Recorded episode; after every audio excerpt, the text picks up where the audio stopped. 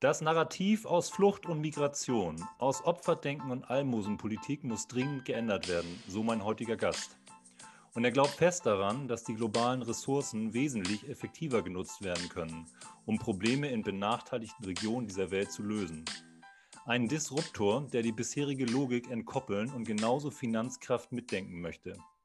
Einer, der der anderen Seite mehrmals die Hand gereicht hat und dem Teufel sprichwörtlich gegenüberstand. Sein Leben liest sich dabei wie ein Krimi. Ob Krisenfest, Bürgermeister oder Löwe, heute jedenfalls in der Quarantäne auf dem Weg von Addis Abeba nach Tunis und hier bei mir in Folge 14 Hungriges Herz. Lieber Kilian Kleinschmidt, sei herzlich begrüßt und schön, dass wir uns wieder sehen bzw. hören. Ja, hallo, ähm, danke. Hört sich spannender an, als es wirklich war. die Quarantäne und die Reise meinst du jetzt an der Stelle? Aber auch mein Leben. Ja, ja okay. Ähm, ja, äh, ich erinnere mich da auf jeden Fall ähm, sehr stark auch an, an unsere Gespräche. Das ist jetzt ein paar Jahre her. Ich habe nochmal tief ge, gewühlt und äh, A in Erinnerung und tatsächlich 24. Mai 2017 haben wir beide uns persönlich kennengelernt. Wir hatten vorher ein bisschen Kontakt und du bist damals, ja, es ist jetzt fast vier Jahre her, also damals von Wien hast du dich auf den Weg gemacht ins, ins weit entfernte Husum, wofür ich dir heute und damals, ähm, damals schon und heute immer noch sehr dankbar bin. Ich denke, das war, war ein guter, guter Tag und es waren viele gute Momente dabei. Damals warst du Berater der österreichischen Regierung und äh, schon zwei, gut zwei bis drei Jahre nicht mehr beim UNHCR tätig, da kommen wir aber noch zu. Und wir beide haben eine Lesung zu deinem Buch, weil es um die Menschen geht, veranstaltet.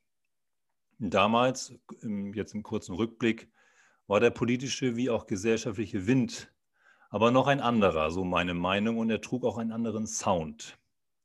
War ein bisschen geprägt und ein bisschen mehr geprägt von Bereitschaft, von Anpacken, von Helfen, Pioniergeist Verständnis. Und so haben wir letztendlich zusammengefunden. Und ja, und wir nehmen heute den Ball auf, ins Heute zu gehen und immer mal auch zu deiner Person ähm, zurückzukommen und die spannenden Projekte zu begleiten. Und ähm, da lasse ich mich gerne von dir mit auf die Reise nehmen, was du alles heute so machst. Also herzlichen Dank, dass du an Bord bist, Kilian.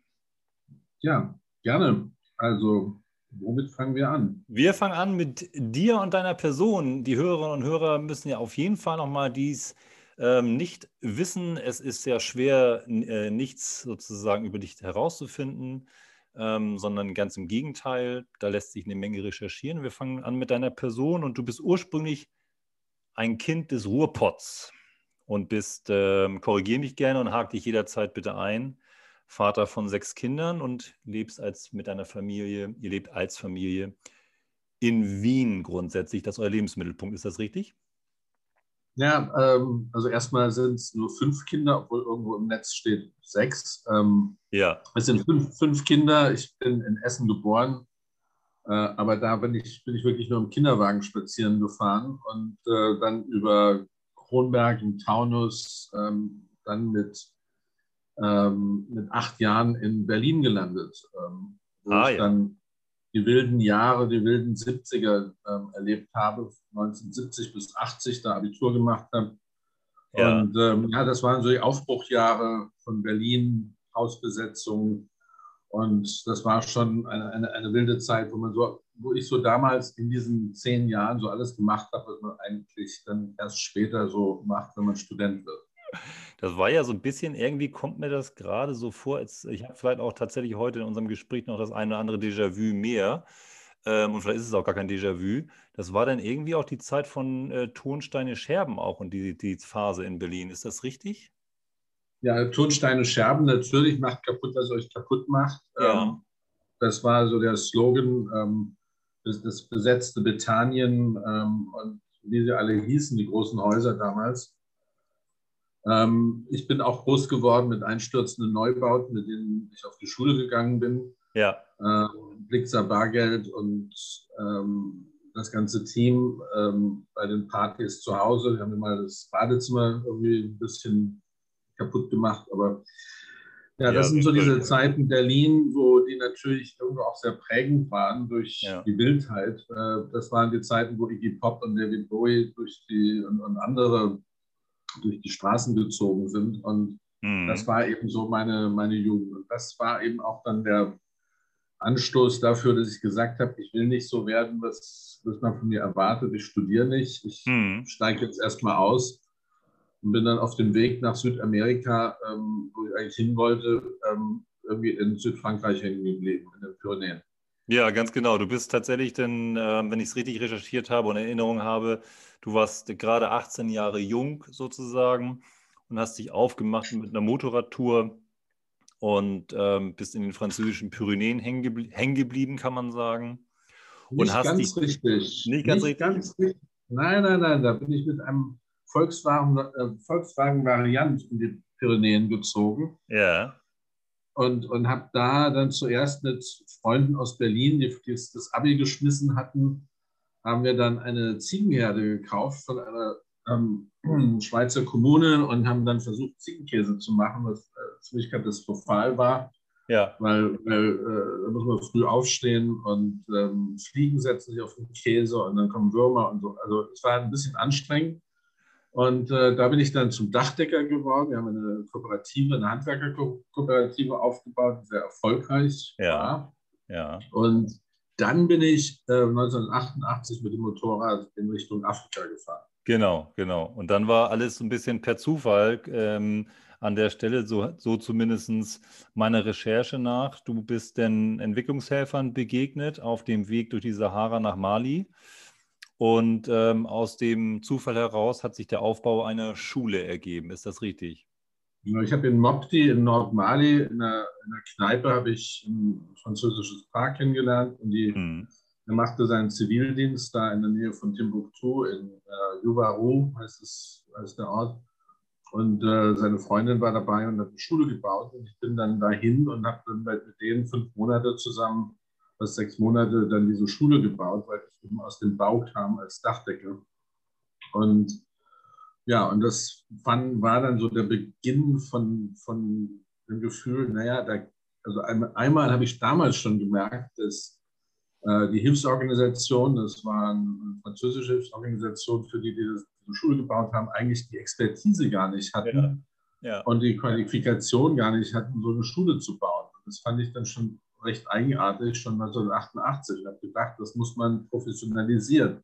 Warum, warum machen das Leute, die noch nie was gebaut haben? Und dann als weiße Helfer dahin zu kommen und nur weil sie weiß sind, äh, können sie es besser. Das war schon damals meine Beobachtung. Das ja. war der Anstoß dann eigentlich ähm, zu versuchen, in dieser Welt zu bleiben und sie auch mhm. zu verändern. Mhm, genau, und dann bist du, bist du ja erstmal tatsächlich, ich sag mal, ähm, nur weil mir jetzt auch kein besserer Begriff einfällt, du bist dann an die Front und hast erstmal eine ziemliche Ochsentour hingelegt, die von mindestens 1991, ähm, und wir haben ja jetzt gerade so ein bisschen schon erarbeitet mit dem Stichwort, wann du 18 gewesen bist. Ähm, dann kann man sich so ein bisschen abzählen. Da warst du jetzt mal gerade Ende 20 sozusagen und äh, von 91 bis 97, da habe ich mir so einige, du bist dann beim UNHCR gelandet über die, die äh, Zufälle und die Gegebenheiten aus Mali heraus. Und äh, für die, die es vielleicht nicht wissen, also UNHCR steht weltweit eben für den internationalen Flüchtlingsschutz und ähm, sozusagen als Hüter, als Kommissariat der Genfer Flüchtlingskonvention hat es eben die Aufgabe, vor allen Dingen den Schutz von Flüchtlingen zu überwachen und die Einhaltung eben der Menschenrechte entsprechend auch auf der Flucht zu sichern. Und dort ist Kilian Kleinschmidt 91 dann angefangen, wenn ich das mir so richtig alles notiert habe. Und ja, ja das, ist ein bisschen, bisschen komplizierter. Ich bin, ja. bin nach diesem Mali-Aufenthalt äh, zurück nach Frankreich gegangen. Dann habe ich mich beworben, war dann zwei Jahre in Uganda und habe dort ein Berufsbildungszentrum aufgebaut und durch Zufall wieder in der Kneipe. Deswegen sage ich mal allen, ähm, die besten Bewerbungen laufen über, über soziale Kontakte. Ähm, ja. Leute des, ähm, der, der, UNO kennengelernt, die im Südsudan eine Luftbrücke aufgebaut haben, da habe ich dann geholfen.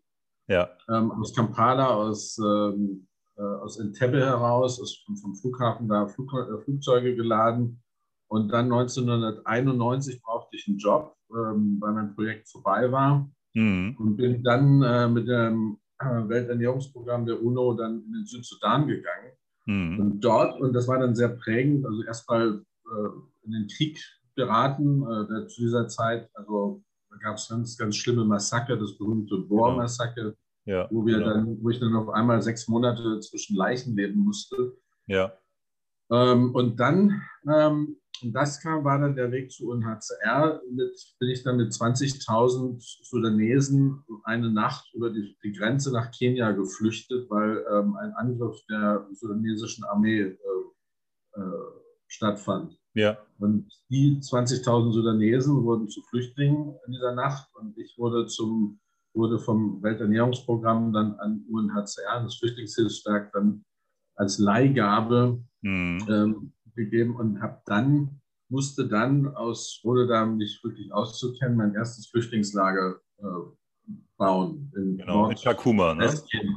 Kakuma, ja. genau. Und dieses ja. Lager gibt es heute noch. Ja. Hatte damals 20.000 Flüchtlinge, heute hat es 200.000 Flüchtlinge. Ja, also es ist heute, heute größer als das, für das du eben auch sehr ähm, bekannt geworden bist. Da kommen wir noch zu im zweiten Teil sozusagen.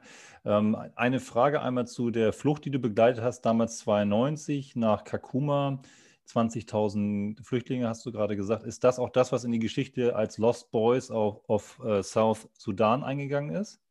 Genau, das waren Kinder oder waren Kinder, die von den südsudanesischen Familien an die Rebellenbewegung ähm, gegeben worden sind, um in Äthiopien zunächst ähm, ausgebildet zu werden, Schule zu besuchen angeblich. Das waren aber im Grunde äh, Kaderschulen und, und Militärschulen. Ja. Und die wurden dann von der, äh, vom äthiopischen Regime zu der Zeit dann aus, dem, aus Äthiopien rausgeworfen, sind dann in einem langen Marsch wieder in den Südsudan, wo dann also sehr viele Kinder auch gestorben sind. Und ähm, dann, ging es irgendwie darum, die entweder mit den Familien wieder zu vereinen, aber dann war eben eine Gruppe von 20.000 äh, in der Nähe der kenianischen Grenze. Und mhm. bei denen, wie gesagt, äh, kam es dann zu dieser Situation. Viele von diesen Lost Boys sind ja inzwischen dann umgesiedelt worden. Viele sind nach den USA gegangen und dort aufgenommen worden und äh, sind auch teilweise sehr erfolgreich geworden als Sportler und Poeten, Wissenschaftler und so weiter.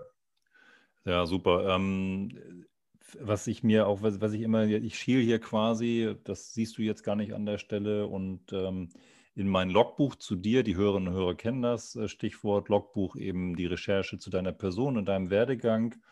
Und wenn wir jetzt hier 91 bis 97, wo wir gerade bei 92 sind, ähm, einmal so, so, so querbeet durchgehen, was natürlich den unbedingt den Einsätzen nicht, Einsätzen nicht ganz gerecht wird, weil sich dahinter entsprechend viel verbirgt. Aber wenn wir da einmal so, wir zusammen Gießkanne-mäßig durchgehen und wenn wir sagen, du warst in Kakuma, Kenia, du hast das Massaker von Bor im Südsudan begleitet, beziehungsweise zwischen den Leichenbergen dort eine Zeit lang gelebt. Du hast, ähm, du bist, und da würde ich gerne einmal ein bisschen mit dir gleich nochmal näher drauf eingehen, du bist auch an einer Stelle in einem Jahr psychisch gefoltert worden. Da ist auch ein Buch zu rausgekommen. Du warst in Sri Lanka Verbindungsmann zu den Tamil Tigers. Du hast in Kosovo Friedensmaßnahmen koordiniert und du hast nachher vor allen Dingen das, was viele, glaube ich, weltweit kennen, weil es für den großen Verlust nach Vietnam der US-Amerikaner gilt. Du hast in Mogadischu, du warst du 93, als der Bürgerkrieg in Somalia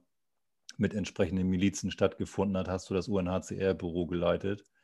Ähm, und du hast nachher Ruanda eine Luftbrücke organisiert für ruandische Flüchtlinge, die entsprechend wieder aus dem damaligen Zaire, heute Kongo, zurück nach Ruanda geführt werden sollten. Wenn man das so sich nochmal und du jetzt vergegenwärtigst, nun ist das ähm, eine ganze Zeit lang schon her. Und ich, mir ist immer die ganze Zeit eins in den Kopf geschossen dabei, weil ich das Buch auch mal gelesen habe von Romeo Dallaire, dir bestens bekannt. 94, für die, die es nicht wissen, hat die UNO Blauhelme die Friedenstruppen entsprechend ähm, vor Ort bei dem Völkermord der Hutu an die Tutsis in Ruanda koordiniert.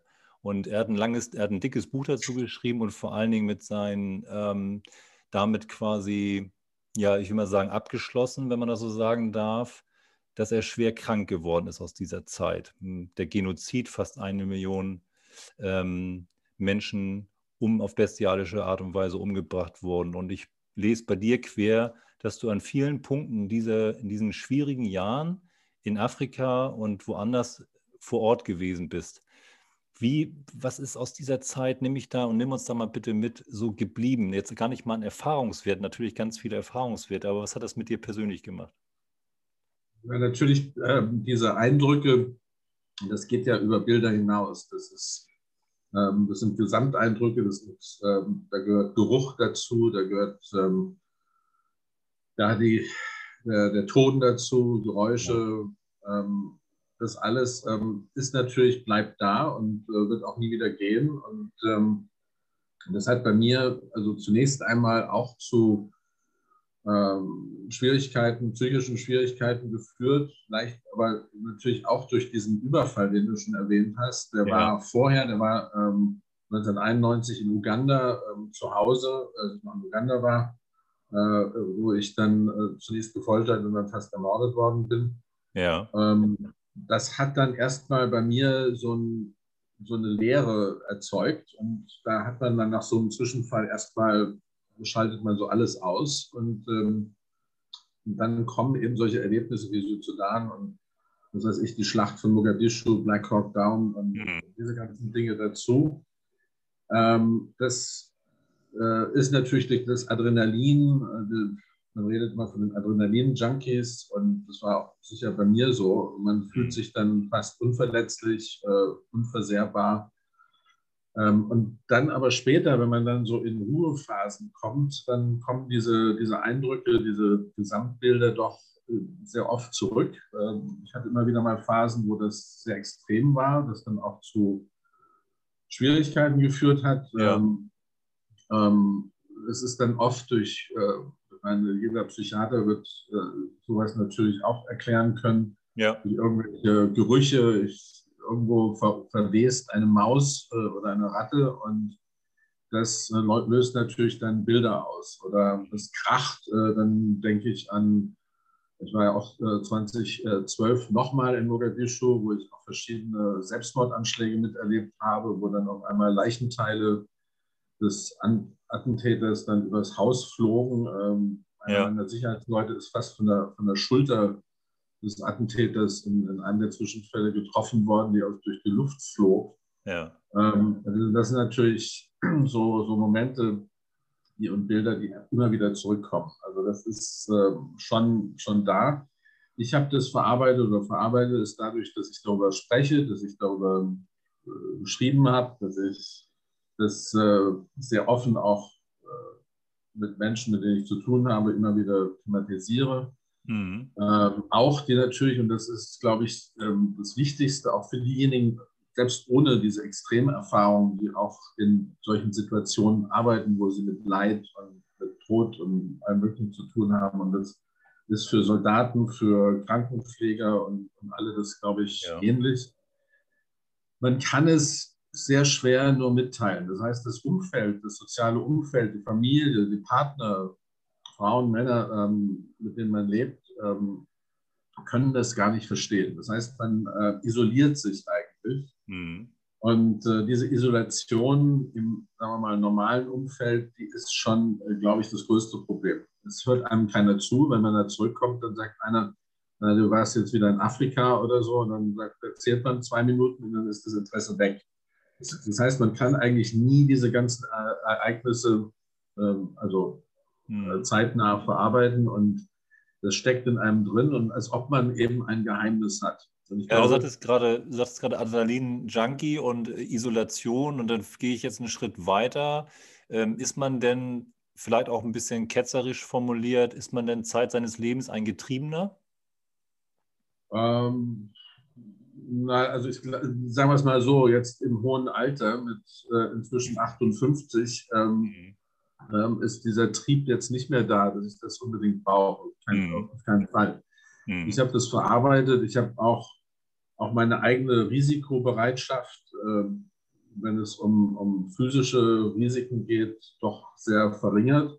Ja. Ähm, ich habe, glaube ich, auch, wage ich mal zu behaupten, auch als Chef von verschiedenen Teams ja. auch äh, immer mehr gerade auf das Thema Sicherheit, auch Thema äh, Psychosicherheit von ja. allen geachtet und versucht, da doch ähm, äh, Situationen zu vermeiden, wo Leute in solche ja, doch extremen Schwierigkeiten kommen nach einem ja. solchen Einsatz.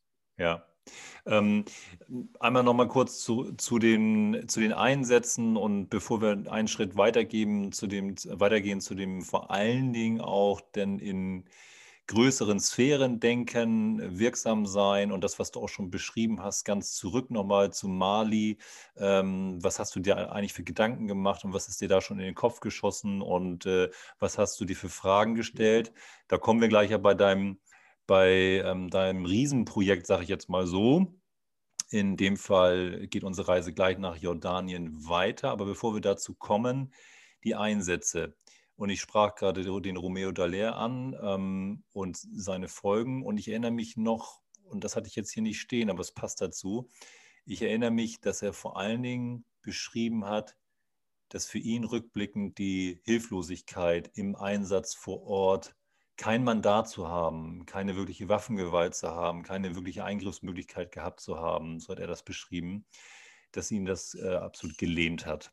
Und wenn ich deine Einsätze sehe, die wirklich im, im quasi im, teilweise im, im, Halbjahrestakt, wenn man so will, im Jahrestakt ähm, ähm, vorangeschritten sind und heftig waren, war einmal für unsere Vorstellungskraft, jetzt für meine und für die, die zuhören, war denn vielleicht der Schlüssel, vielleicht auch mit Glück und vielleicht auch mit Zufällen verbunden, gar keine Frage, bis heute, auch weil du immer weiter am Ball geblieben bist in der Flucht- und Migrationsarbeit, Querstrich Politik, ähm, war da so der Schlüssel, dass du auch da teilweise schon immer wirksam sein konntest? Also sprich, ich lese Büro UNHCR in Mogadischu und ich lese ähm, Friedensmaßnahmen koordiniert im Kosovo und Luftbrücke organisiert in Ruanda.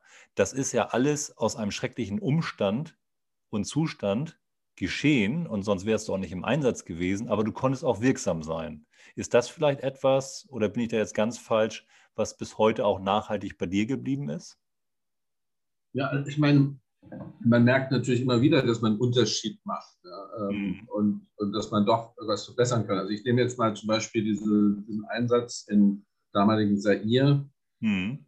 Äh, als mein Auftrag war, ich war gerade zu der Zeit eigentlich in, in Sri Lanka, äh, war auch gerade auf der Rebellenseite bei den Tamil Tigers, ähm, den, den, Rebellen damals, die inzwischen ja, ja ähm, vernichtet worden sind. Ähm, äh, und dann kriegt sie den Auftrag, innerhalb von 48 Stunden in Kisangani im Ostzaire zu sein, um dort 100.000 äh, Hutu-Flüchtlinge im, im, Regenwald zu finden und irgendwas mit denen zu tun, also zu ja. sehen, wie man den unterstützen kann. Das war ähm, natürlich auch ein bisschen kontrovers, weil diejenigen, die wir dort suchten, eigentlich diejenigen waren, die eben damals den Genozid in Ruanda äh, äh, verbrochen hatten Richtig. und ihre Familien. Äh, ja. Aber dennoch handelte es sich um Menschen. Und, und dann diesen Einsatz, wo wir dann 80.000 von denen auch gefunden haben im Regenwald, nach langem Suchen, ähm, auch eine sehr aufregende Geschichte mit einem Zug in den Wald gefahren und wir dann gefunden, ja. in einem alten Kolonialzug. Das war schon Werner Herzog-mäßig irgendwie. Ähm, und und, und, und dann wurden von denen, die wurden dann wieder angegriffen ähm, und von denen wurden dann wieder äh, etwa 20.000, 25.000 abgeschlachtet im Wald. Ja. Ähm, und in, in große Massengräber ähm, gepackt, äh, mit UNHCR-Plastikplanen umhüllt und verbrannt teilweise. Ja. Ähm, und wir haben also von diesen 80.000 40.000 retten können. Das heißt, äh, man hatte also dieses doppelte einerseits das Erfolgsgefühl, wir haben ja welche gerettet, sonst wären sie alle umgekommen. Ja. Ähm, wir haben eine Luftbrücke für 40.000 Menschen innerhalb von ein paar Wochen hochgezogen. Aus meinem ursprünglichen Team von Vieren wurden insgesamt 1.000 Leute und mehr. Hm. Verschiedene Hilfsorganisationen, die ich damals koordiniert habe.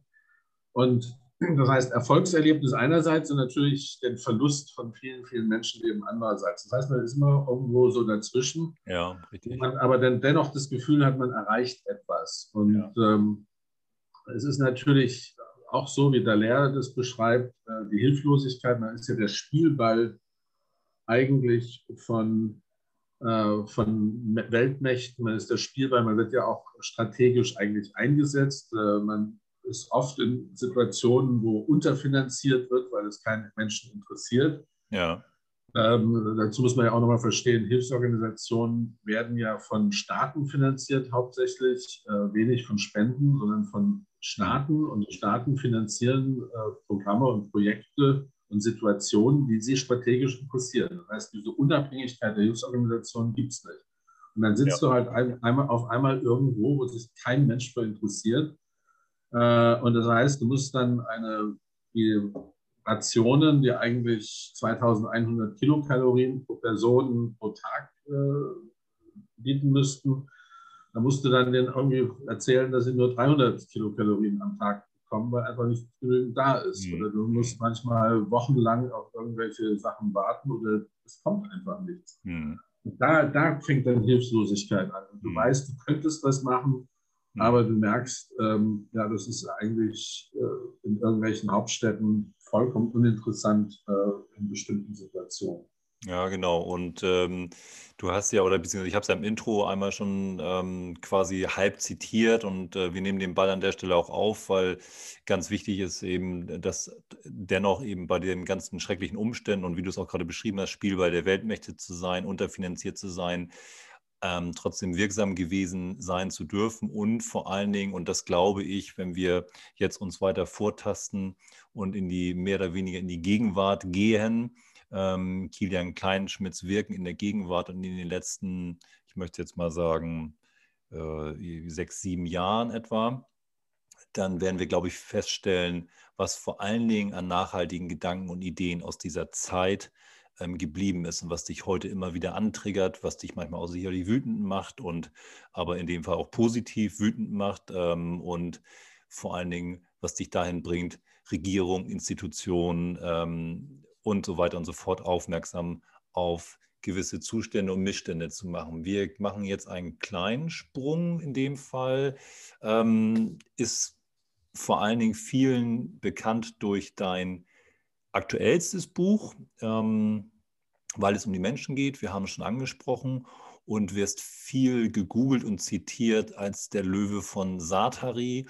Und ähm, ich will auch das nur kurz anskizzieren und einmal geografisch verorten. Und dann freue ich mich, wenn du, wenn du uns mitnimmst, wenn du mich mitnimmst ähm, zu dieser Zeit, zu diesen Jahren. Wann war das eigentlich und was ist da vor allen Dingen passiert und worum ging es da? Du warst auf jeden Fall Krisenmanager, so viel möchte ich sagen, des UNHCRs im damalig zweitgrößten ähm, Flüchtlingscamp, Flüchtlingslager für syrisch geflüchtete Menschen nach Jordanien in Satari.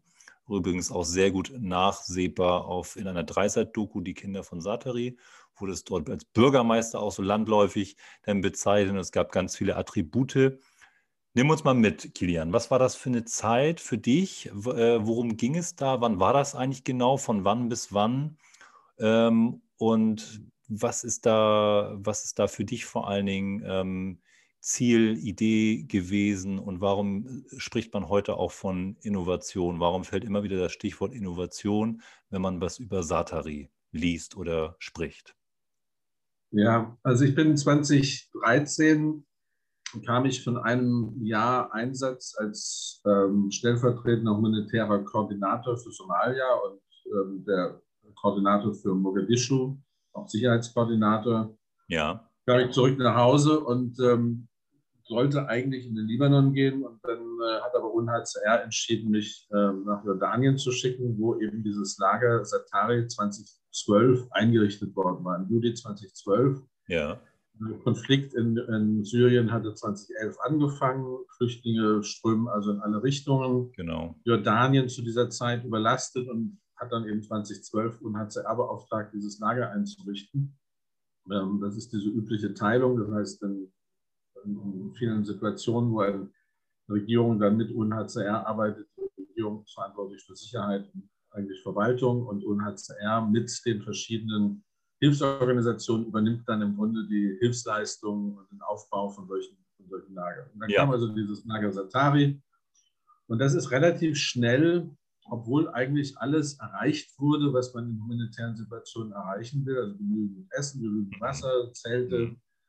Also im Grunde die Grundstandards, äh, die nennt man Sphere-Standards, wurden sofort erreicht. Jeder war stolz drauf, aber dennoch gab es ständige Rebellionen der Flüchtlinge. Ständige Rebellionen gegen die Hilfsorganisationen, gegen die jordanische Polizei, die dort äh, patrouillierte. Und äh, das wurde sehr gewalttätig, auch innerhalb ja. der, der Syrer sehr viel Gewalt, äh, Vergewaltigung, ähm, sexuelle Ausbeutung ähm, und so weiter und so fort. Und da wurde ich dann Anfang 2013, im März 2013 hingeschickt, so äh, von dem jetzigen UNO-Generalsekretär Guterres und ja. dem Team, und haben gesagt, nur du kannst das, mach das, mach irgendwas, verbessere das. Ähm, die Jordanier äh, wollen die Flüchtlinge nicht mehr, die drehen durch, mach was. Und bin dann dahin und ähm, wir haben es dann innerhalb von einem Jahr geschafft, aus diesem sehr gewalttätigen Lager ähm, ein sehr friedliches Lager zu machen, das also auch mhm. heute noch friedlich ist. Ähm, und dazu eben, da hat es also verschiedene, äh, habe ich eben einen neuen Ansatz äh, mit reingebracht, äh, erstmal den Narrativ auch verändert. Ja. Ähm, äh, eben auch anzuerkennen, dass es sich hier nicht nur um irgendwie ähm, einfach nur Leute, die frustriert sind, handelt, sondern wir haben halt relativ schnell dann hinter den Kulissen die verschiedenen Mafia-Strukturen ähm, entdeckt. Und ja. dann gab es natürlich auch, obwohl das UNHCR natürlich nicht äh, so laut sagt, äh, gab es da ähm, Militär, äh, Rebellionsstrukturen. Da war dann ein Colonel der Free Syrian Army, der gab es heimliche Rekrutierung und solche Dinge. Ähm, und das habe ich halt ähm, auseinandergewurstelt und ähm, habe ich dann eigentlich, wie man immer sagt, die Hearts und Minds der normalen Bevölkerung äh, versucht zu, zu erreichen. Ja. Ähm, ich habe die Beziehungen verändert zwischen Hilfsorganisationen, dem Personal der Hilfsorganisationen und den Menschen dort. Wir haben uns gegenseitig als Menschen begriffen. Mhm. Und äh, mit Persönlichkeiten, mit unterschiedlichen Bedarfen und Bedürfnissen es war dort auch wichtig, die, Individualität oder den Bedarf nach Individualität, nach Identität, nach dem Wiedergewinnen von Identität äh, von, von den Syrern auch zu verstehen, dass die eben ja.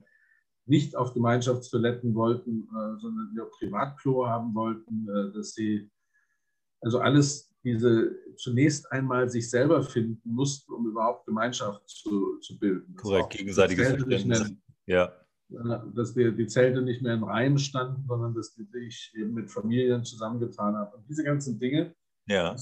war also der äh, als solches sehr wichtig da. Ähm, und dann zum Zweiten eben auch zu verstehen, also wir hatten eben dieses Konzept des Abstelllagers, ähm, natürlich mit Standards und allem drum und dran. Und die Menschen dort haben einen Lebenstraum geschaffen. Wir haben diese zwei Visionen dann zusammengebracht. Ja. Ich habe dann immer mal gesagt, ja, wir haben das Lager gebaut und die bauen eine Stadt. Und ähm, diese Vision zusammenzubringen war wichtig. Ich habe dann angefangen, auch mit unterschiedlichen und anderen Partnern zu arbeiten. Zum Beispiel die Stadt Amsterdam kam dann mit ihren Stadtplanern da mit dazu und hat uns geholfen, ähm, auch den, den, Raum anders zu verstehen, ähm, auch die, die, Planung zu verändern. Ähm, mhm. Auch in Bezug auf ähm, Leistungen haben wir dann viel getan. Also anstatt der Lebensmittel zu verteilen, ähm, gab es dann, äh, das hat dann das Welternährungsprogramm gemacht, gab es dann Smart Cards und Leute sind dann mhm. in den Supermarkt gegangen und haben da dann ihre Rationen selber einkaufen können und sich selber entscheiden können. Also vom, ja. vom Hilfsempfänger zum Happy Shopper, habe ich da gerne gesagt. Ähm, ja, genau. Bedarf, brauchte natürlich auch teilweise etwas rabiate Methoden, ähm, auch wieder auch um Respekt aufzubauen ja. über die Hilfsorganisationen. Ähm, und so weiter. Also es, ja, es ja, wurde dann zu einem Erfolgsprojekt in Bezug auf soziale Integration, Gemeinschaftsbilden und äh, eben auch in Bezug auf neue Technologien und neue Ansätze der ja. Hilfsleistung. Ja, genau. Und äh, es, du hast es angesprochen. Also, ihr hattet auch eben vor allen Dingen den, den Effekt, dass ihr schnell äh, Menschenwürde zurückgeben konntet. Ähm, das ist, glaube ich, auch das, wenn man, wenn man dich zitiert äh, oder beziehungsweise wenn man das Stichwort rausnimmt, äh, was ich im Intro brachte mit der Opferpolitik, also dass es eben weg von, von diesem Opferthema relativ schnell ging, dass ihr klar Regeln hattet, das ist schon richtig, aber Selbstbestimmtheit des Lebens, man muss sich das ja mal so vorstellen, das haben wir jetzt ja gerade unterschlagen, zu dem Zeitpunkt, ich weiß nicht, wie es heute ist, 100.000 ähm, Menschen, also wenn man mal hier die Dimension von, ähm, du weißt ja, ich bin damals, da so haben wir uns ja auch kennengelernt, in der Flüchtlingsmigrationsarbeit tätig gewesen vor Ort ähm, und kann im Kleinen sozusagen gut nachempfinden, was du gerade meintest mit mach einfach mal. Das mach einfach mal war dann gerade auch, wenn viele mithelfen und Zivilgesellschaft mit anpackt, auch eine sehr, sehr, vor allen Dingen eine sehr, sehr schöne Zeit. Aber zurück zu Satari. 100.000 Menschen, davon 60.000 Kinder. So und unter widrigsten Umständen. Und ähm, ihr habt es geschafft, Würde und Selbstbestimmtheit, das Leben in die Hand nehmen zu können, wieder den Menschen zurückzugeben. Und das ist, glaube ich, wirklich unterm Strich das, was bis heute eben ähm, zurecht geblieben ist. Und ihr seid nicht müde geworden. Ihr hattet vor Ort verschiedene Kunstprojekte ähm, und ähm, ja, habt äh, tatsächlich, genau wie du es auch beschrieben hast, ihr habt dann Supermärkte ins Leben gerufen anstatt Essensausgaben. Und äh, wenn man heute Recherche betreibt, dann wird auch von der Champs-Élysées in Satari gesprochen. Fand ich ganz witzig. Schöne Anekdote irgendwie, aber beziehungsweise es wird ja, ist ja wahrscheinlich wirklich so gebräuchlich von den Bewohnern heute, ne? Ja, also ich meine, die, äh, da, da gibt es ein Wortspiel, nämlich Shams, eigentlich heißt es Shams-Élysées und Shams yeah. ist dann Wort für Syrien. Ah, ähm, okay, ah, alles klar. und, und, dann gab es dann gab's aber die, die französische Armee, hatte da ein Militärspital im, im, im Nagel, ja. um, um, Verletzte zu versorgen. Und äh, die haben daraus dann die Champs-Élysées gemacht, wo etwa 3000 Läden aufgemacht haben, relativ schnell. Ähm, und ich meine, das sind auch dann so Dimensionen mit einem monatlichen Umsatz von etwa 15 Millionen ähm, Euro ja. geschätzt. Ähm, viel davon Joint Ventures zwischen jordanischen Geschäftsleuten und syrischen Geschäftsleuten, die auch schon vor dem Krieg über die Grenzen miteinander Handel getrieben hatten. Ähm, mhm. Das sind so Dimensionen, die muss man einfach verstehen. Mhm. Und ähm, das hat natürlich auch dazu geführt, also was wurde da auch verkauft in diesen, in diesen Läden, das sind eben Dinge, die viel davon hat, waren natürlich Restaurants und Bäckereien. Da gibt es ja. äh, super Beispiele von sehr erfolgreichen, inzwischen sehr erfolgreichen Businesses da drin. Aber eben auch, äh, was weiß ich, äh, Zoogeschäfte, weil ähm, Leute wollten Vögel und, und, Aquarien haben und Dekorationen und äh, Schreiner, und, und weil eben ihnen die die Hilfsgüter als solches zu langweilig waren. Mhm. Die wollten, wie gesagt, Individualität kreieren und dann natürlich, um äh, dann ihre, was weiß ich, die Springbrunnen äh, zu bauen, braucht es dann natürlich auch wiederum äh, Leute, die sowas konnten. Dazu brauchte man dann Pumpen und dazu brauchte man alle möglichen anderen Dinge ja. und so weiter. Und das, daraus hat sich eben dann eine, eine florierende Wirtschaft entwickelt, aber auch dadurch Leben wieder aufgebaut. Und genau. Ähm, man vergisst ja oft, also da, da, kommen wir vielleicht noch zum anderen Thema, vielleicht auch später nochmal. Ja. Ähm, unsere Städte sind ja aus Flucht entstanden eigentlich. Ähm, also ich, ich habe immer gesagt, äh, Flüchtlingslager, the cities of the future. Wenn wir auf die Geschichten von unseren europäischen Städten schauen, hm. sind die entweder aus irgendwelchen römischen Heereslagern entstanden, hm. wo auch Zelte in Rhein mal waren. Und dann haben sich Leute drumherum, die Marketender drumherum angesiedelt und oder dann eben Leute vom Land, die der Raubzüge äh, müde waren, haben sich dann in den Schutz dieser Militärlager begeben. Ja. Also Städte sind eigentlich als solches Orte der Flucht, aber auch der neuen Perspektiven und als solches eben auch ähm, ein, ein, Flüchtlingslager zu verstehen. Und dann kommen wir auch zu dem Thema, das, äh, ähm, zu, ja. ich inzwischen The Myth of Return ne-, nenne, den Mythos der Rückkehr. Ja. Ähm, was uns natürlich alles, also die Assoziationen, die wir haben, wenn wir das Wort Flüchtling hören, ist Zelt und irgendwann und, und äh, humanitäre Versorgung und irgendwann mal geht dieser Mensch wieder zurück. Genau, und darf kein Handy haben am besten. Ja, aber es geht noch weiter. Also einfach ein guter Flüchtling ist jemand, der, der zurückgeht. Ja, also äh, historisch, historisch gesehen äh, existieren du und ich, weil unsere Vorfahren nicht zurückgekehrt sind und mhm. äh, von irgendwo mal vertrieben worden sind oder wie, wie gesagt mhm. weitergewandert sind, Völkerwanderungen und so weiter.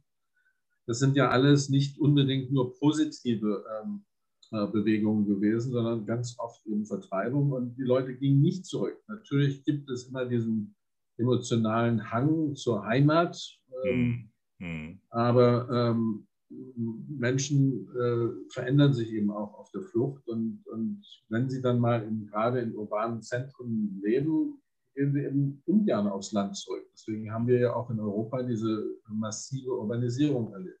Ja. Also Rückkehr, Rückkehr ist aber diese, diese Verbindung, die auch durch die Hilfsorganisationen geschaffen worden ist. Flüchtling gleich Zelt, gleich humanitäre Hilfe, Spenden und gleich Rückkehr.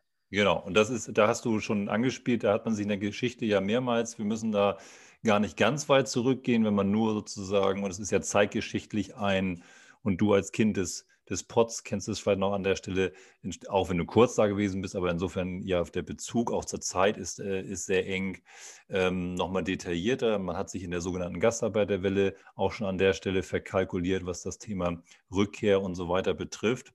Und ähm, ja, du hast recht, wir kommen zu dem Thema Urbanisierung noch. Und ähm, jetzt, wo du es aber schon anspielst, und das steht hier bei mir an einer anderen Stelle, das macht aber auch nichts. Du hast es, ähm, du hast es beschrieben, als Satari quasi ähm, zum Leben wieder erweckt wurde und deine Zeit dann irgendwann ähm, endete, ist vor allen Dingen eins geblieben, auch für dich, dass du heute mehr denn je von der Hilfe zur Perspektive kommen möchtest, äh, wie eine Art Katapult kann man sich das auch vorstellen. Und diese ganze, nehmen wir mal diese Begrifflichkeiten, packen wir die mal alle in einen Pott. Flucht und Migration und so weiter, obwohl das natürlich immer gefährlich ist, weil es vor allen Dingen zwei völlig unterschiedliche Bedeutungen trägt. Ähm, Bewegung, Menschen sind in Bewegung und werden es auch weiterhin sein. Da ist mir eins in Erinnerung geblieben, das habe ich nie vergessen. Ich habe so zwei Stichpunkte nie vergessen aus unserer Lesung 2017. Und die können wir jetzt beide bringen im Grunde. Die passen auch gut zueinander. Ich kann mich gut daran erinnern, für unsere Hörerinnen und Hörer muss man sich einmal bildlich vorstellen. Also wir machen eine Lesung zusammen, sondern ist dann Publikum. Und ich weiß noch, dass gut die eine oder der andere an der Stelle ein bisschen zusammengezuckt hat, so nach dem Motto, was meint er denn jetzt? Wie, wie, wie, ne, also wie kann er das denn jetzt sagen? Und die Erklärung das aber sehr transparent gemacht hat. Was meine ich damit? Du hast damals gesagt, also es muss vor allen Dingen weltweit damit aufhören, dass es zu dieser Verzweiflungstat Flucht kommt. Das war ein Punkt. Und in dieser Erzählung hattest du dann auch das Beispiel ähm, gebracht von, und drösel das bitte nochmal so auf, also Verzweiflungstat Flucht und das Beispiel auch von, ich weiß gar nicht, ob es wirklich existiert oder ob das damals die Idee war, aber ich glaube, es existiert, von einem IKEA-Werk zum Beispiel in Jordanien. Also Verzweiflungstat Flucht, Kapital, Perspektive vor Ort, ähm, Beschäftigung vor Ort versus der Entwicklungshilfe, wie man sie mal früher gedacht hat. Ähm, also ich sage jetzt mal salopp, einen Brunnen irgendwo aufstellen ähm, und dann ist gut, so in etwa. Und ja, ein paar Geflüchtete schicken auch noch ein paar hundert Euro jeden Monat zu ihren Familien und das ist auch toll. Aber das ist mir so ganz stark hängen geblieben und da haben viele zusammengezuckt und haben das erst nicht so ganz verstanden. Was meint er damit? Verzweiflungstat, Flucht und wieso denn Ikea-Werk in Jordanien und so? Wie kann er das denn irgendwie meinen? Nimm uns da bitte mal mit und dann kommen wir nämlich auch darüber gut in diesen Übergang äh, zu dem, was du heute machst. Ja, also ähm, vielleicht nochmal äh, zu diesem Thema Flucht. Also wir reden ja ständig von 70 Millionen oder 75 Millionen Flüchtlingen auf der ja. Welt. 25 Millionen sind nach äh, UNO-Flüchtlingskonvention irgendwie fallen in diese Kategorie und der Rest sind Binnenflüchtlinge. Das sind mhm. diejenigen, von denen wir immer reden. Mhm. Ähm, das müssen wir noch ein bisschen ausweiten, weil ähm, also insgesamt auf der Welt sind über eine Milliarde Menschen in einer fluchtähnlichen Situation ja. im Augenblick.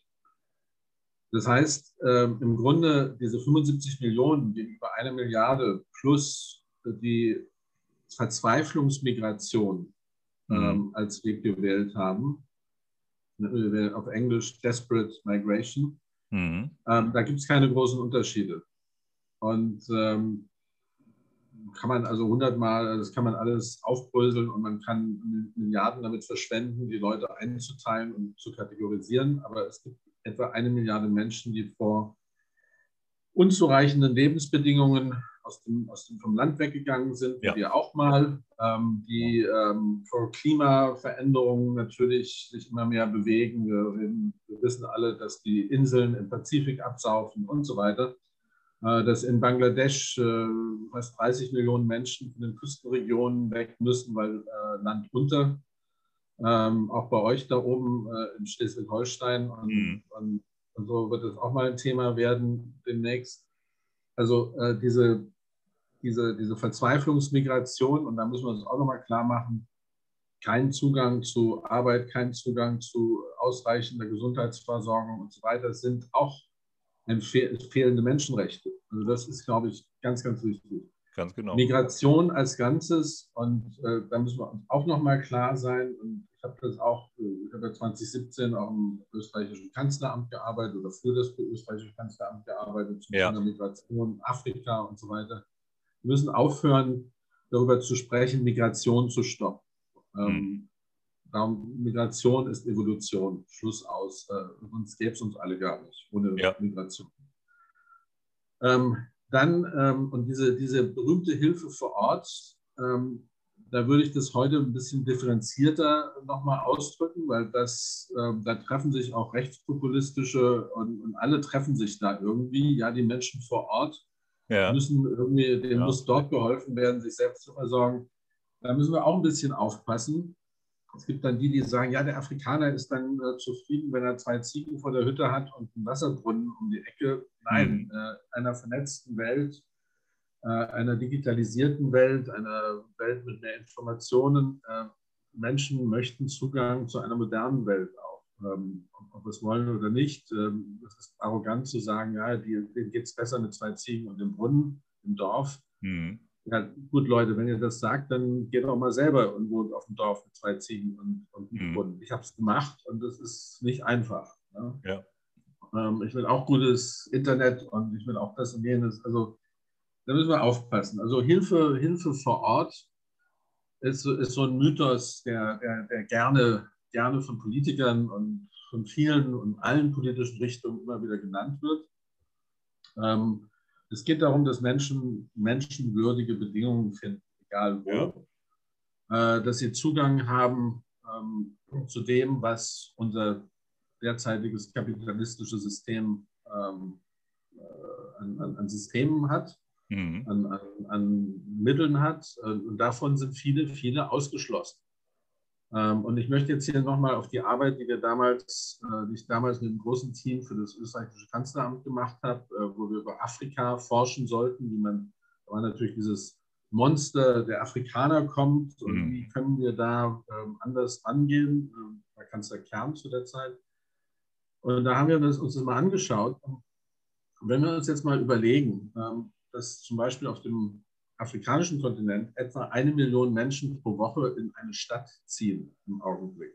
Ja.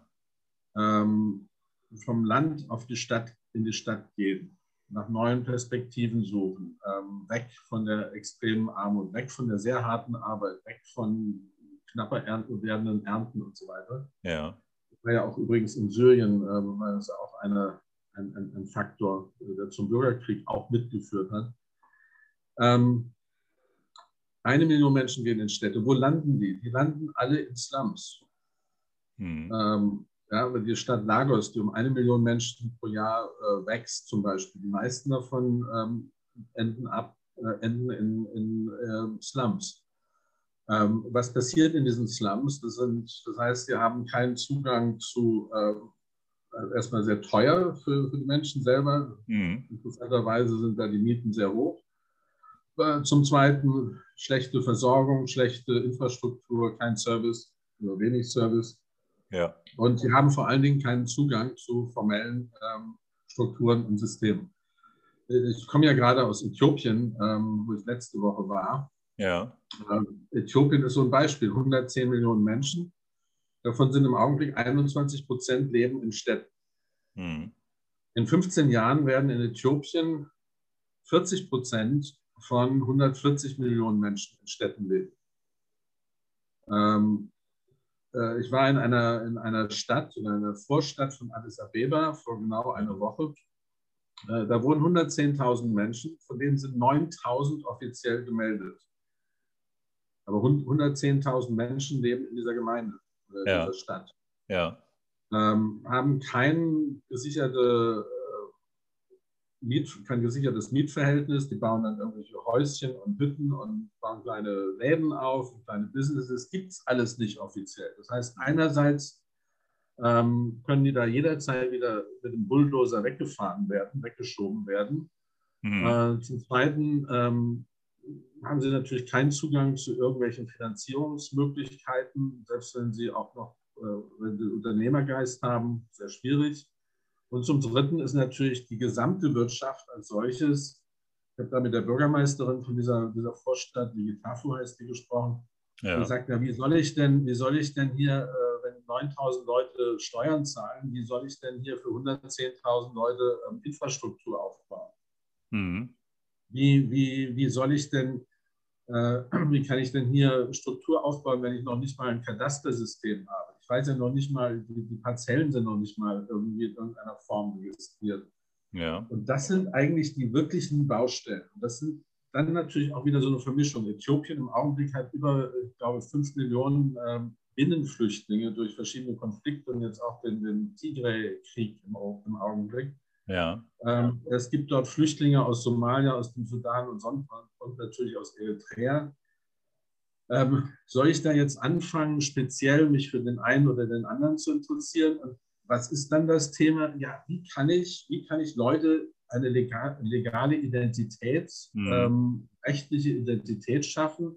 Wie kann ich, wie man auf, auf, Englisch sagt, sie bankable machen? Wie kann ich ihnen Finanzierung für kleine und mittlere Unternehmen zukommen lassen? Mhm. Wie kann ich Ausbildung äh, strukturieren? Das sind so die, die Baustellen. Und da ist es mir inzwischen, muss ich ehrlich sagen, fast wurscht, ob wir über, über, Flüchtlinge reden, Migranten oder Binnenflüchtlinge oder was auch immer, oder, oder Mondbewohner.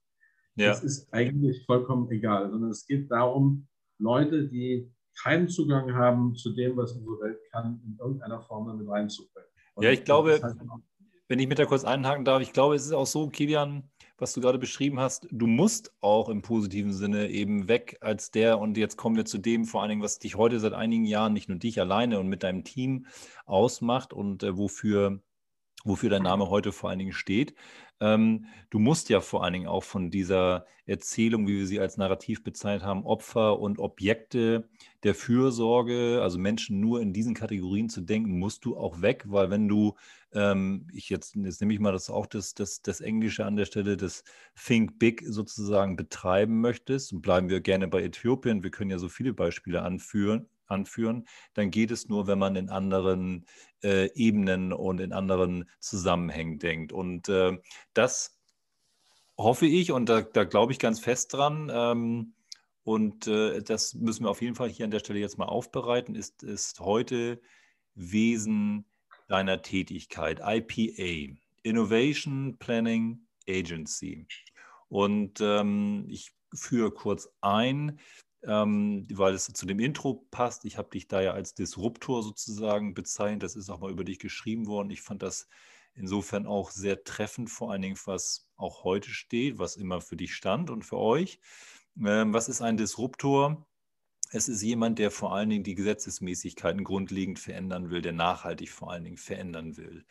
Man kann auch sagen, aufbohren möchte und neue Räume schaffen möchte. Und äh, Heute ist äh, euer Glaube und dein Glaube mit deinem Team, und nimm uns da mal mit, an verschiedenen Standorten der Welt zunächst einmal zu Hause zu sein und vor allen Dingen der Glaube daran, dass es genügend Kapital im System geht, gibt, um Ressourcen, globale Ressourcen miteinander zu ähm, zu vernetzen, um Ressourcen und Kompetenzen auf die Bedürfnisse von Menschen und Regionen zu verbinden. Und jetzt bleiben wir vielleicht mal dann einfach bei dem Beispiel Äthiopien. Was kann ich mir, was können wir uns darunter vorstellen? Du hast also eine Agency und Was kann ich mir, was können wir uns da jetzt darunter vorstellen? Ganz, ganz grob erstmal holzschnittartig gesprochen. Ähm, lass mich mal woanders anfangen. Also erstmal, was sind denn globale Ressourcen? Mhm. Also es geht Gerne. nicht nur um, um, Geld, es geht nicht nur um, um, Finanzen, sondern es geht um Wissen. Ja. Es geht um Technologien, es geht um Erfahrungen, gute Erfahrungen, schlechte Erfahrungen, Best Practice, Worst Practice. Ähm, und man könnte, ich sage das immer wieder, wenn wir heute jegliche Innovation einfach stoppen würden, wir haben eigentlich schon fast alles irgendwo mal versucht und gemacht und getan. Es gibt ja. eigentlich Lösungen für fast alles, aber die, die gehören eben wenigen. Also wir wissen alle, dass das Geld natürlich ganz, ganz wenigen gehört. Das große Geld, das große Kapital auf dieser Welt, ähm, sehr ungleich verteilt. Und ähm, ja, also ich rede jetzt nicht nur über Bezos oder, oder Elon Musk, sondern insgesamt. Ähm, aber es geht eben auch um Wissen. Ja. Wir müssen uns erstmal, wir müssen uns vorstellen, dass unsere Erde ja irgendwie, ja, könnte man den Vergleich ziehen, Analogie, das Hirn. Äh, unsere, Erde ist der Globus, äh, ist wie ein Kopf und da drin ist ein Hirn. Und das Hirn, ähm, das funktioniert, also wenn wir lernen, wenn wir als Kind geboren werden, als Baby geboren werden, können wir nicht laufen, nicht sprechen, ähm, kaum irgendwie in irgendeiner Form koordinieren. Und wir lernen dann durch bessere Verknüpfungen und bessere ähm, äh, durch das Öffnen von Synapsen in unserem ja, Hirn ähm, fangen wir an und auch durch Fehler fangen wir an ähm, zu lernen, zu laufen, zu sprechen und zu agieren. Ähm, und genauso müssen wir uns vorstellen, dass unsere Welt dadurch besser funktionieren kann, je mehr Verbindungen und Vernetzungen eigentlich existieren, je mehr Synapsen offen sind. Ja. Je mehr auch die dunklen Teile des Hirns, und hier sprechen wir eben von, von Gebieten, Regionen, von Gemeinschaften, Bevölkerung, die diesen Zugang nicht hat, diese zu erleuchten, wenn man so will, diese mhm. besser zu verknüpfen und da Impulse zu setzen. Und jetzt möchte ich da von Äthiopien wegkommen und zu einem Beispiel von dem, was wir hier in Tunesien äh, machen. Ähm, ja, ne? Und zwar ja. in, der, in, in, Südtunesien gibt es die Region Tatawin. Ja. Tatawin, bekannt durch George Lucas und Star Wars. Der Planet Tatawin. Okay. Ähm, und ich habe angefangen jetzt vor einem Jahr mit einem Team, da haben wir gesagt, okay, das hat sich durch Zufälle ergeben. Dort in einem verlassenen Berberdorf ähm, ähm, haben wir jetzt einen Stützpunkt aufgebaut. Ähm, ja. also Höhlenwohnungen, Troktoliten. Ähm, da gibt es also die ursprüngliche Bevölkerung ist ins, ins Tal gezogen, also wildromantisch schön. Äh, in dieser Region leben etwa 140.000 Menschen, ein bisschen mehr als in Satari, in der großen Region. Mhm. Ähm, und viele, viele wandern da ab, weil, sie, weil das sehr konservativ ist. Es hat auch ein Radikalisierungspotenzial. Da unten sind viele auch nach Syrien mal gegangen und so. Ähm, und, und da merkt man dann, da gibt es Leute mit Initiative, da gibt es Projekte, da gibt es Businesses, die laufen, da gibt es ein paar ähm, Herbergen, die da in diesen Höhlenwohnungen versuchen, Touristen unterzubringen und so weiter. Es gibt alle möglichen Aktivitäten, mhm. aber die hängen alle nicht nur, weil sie kein Geld haben, sondern weil sie auch an neuen Ideen fehlen und weil sie eigentlich im Grunde vollkommen abgeschnitten sind. Und seit einem Jahr ähm, haben wir einen sogenannten Partnership Accelerator da aufgebaut, ähm, ja. äh, wo wir in diese Region reinzoomen und die verbinden mit Universitäten, mit Firmen, mit anderen Leuten und ähm, ja, wir unterstützen da auch ähm, einen ähm, nachhaltigen Tourismus inzwischen. Ja. Und wir merken das also einfach durch diese Verbindung. Ich habe da mal mit einer Business-Schule in Belgien zum Beispiel, da habe ich die Studenten haben da zwei Monate lang an, äh, daran gearbeitet, sich vorzustellen, was man denn da unten so alles machen könnte. Da haben wir am Anfang gesagt, na, was ist denn das? Verlassenes Berberdorf oder verlassene Berberdörfer. Mhm. Äh, passiert doch nichts. Und nach kürzester Zeit sind sie einfach in Begeisterung, äh, haben sie entdeckt, wie viele Opportunitäten es eigentlich auch in einer solchen Region gibt. Und wir haben dann mit der Universität, der TU Dresden zusammen und einer, einer, den Architekten der TU Dresden und ähm, einer äh, Architekturuniversität in Tunis, da haben, ja. arbeiten die Studenten jetzt gerade daran, ein Projekthaus zu entwickeln. Wir haben die Universität Maastricht, die jetzt anfängt mit uns zu kooperieren und wir haben ab dem Sommer das äh, Viterbi-Institut der Universität von Kalifornien, die dort ähm, Fab Labs und Makerspaces einrichten will. Ja. Ähm, ja, das, das sind so diese, das sind so Beispiele von, von Verknüpfung und, und Vernetzung. Wir haben auch demnächst ein paar Workshops über nachhaltige Architektur da unten. Ähm, nachhaltiger mhm. Tourismus bringen die Leute zusammen. Also es, durch Co-Creation Labs ähm, haben wir jetzt und durch diese Visibilität einer abgelegenen Region, die alle nur durch Star Wars irgendwie kannten und vielleicht ja. mal für, ein, für einen Tag hinfahren, aus Djerba vom Urlaub, mhm. ähm, haben wir jetzt so sichtbar gemacht, dass daraus sich jetzt verschiedene Dinge entwickeln. Das habe ich ähm, verstanden. Aber sag nochmal, Kilian, wie kommt es, wie kommt es zu einem Standort? Also ich habe, ähm, wenn wir jetzt zum Beispiel, nehmen wir das nochmal, nehmen wir, bleiben wir mal gerne bei Tunesien oder ich würde vielleicht auch nochmal auf eine, auf eine ganz besondere, finde ich zumindest der Recherche nach, auf jeden Fall Kooperation, Partnerschaft eingehen. Wenn wir uns das jetzt so vorstellen, also ja, du hast eine Agentur, beziehungsweise es gibt eine Firma und es gibt ein Konzept, das nennt sich, wenn ich es richtig jetzt ausspreche, ähm, Switchboard oder Switchboard äh, als Plattform. Und ähm, dort möchte man Menschenregionen verbinden und alles, was dahinter steckt. Auch, wie, auch, das muss gar nicht unbedingt irgendwie eine Regierung sein oder eine Institution sein.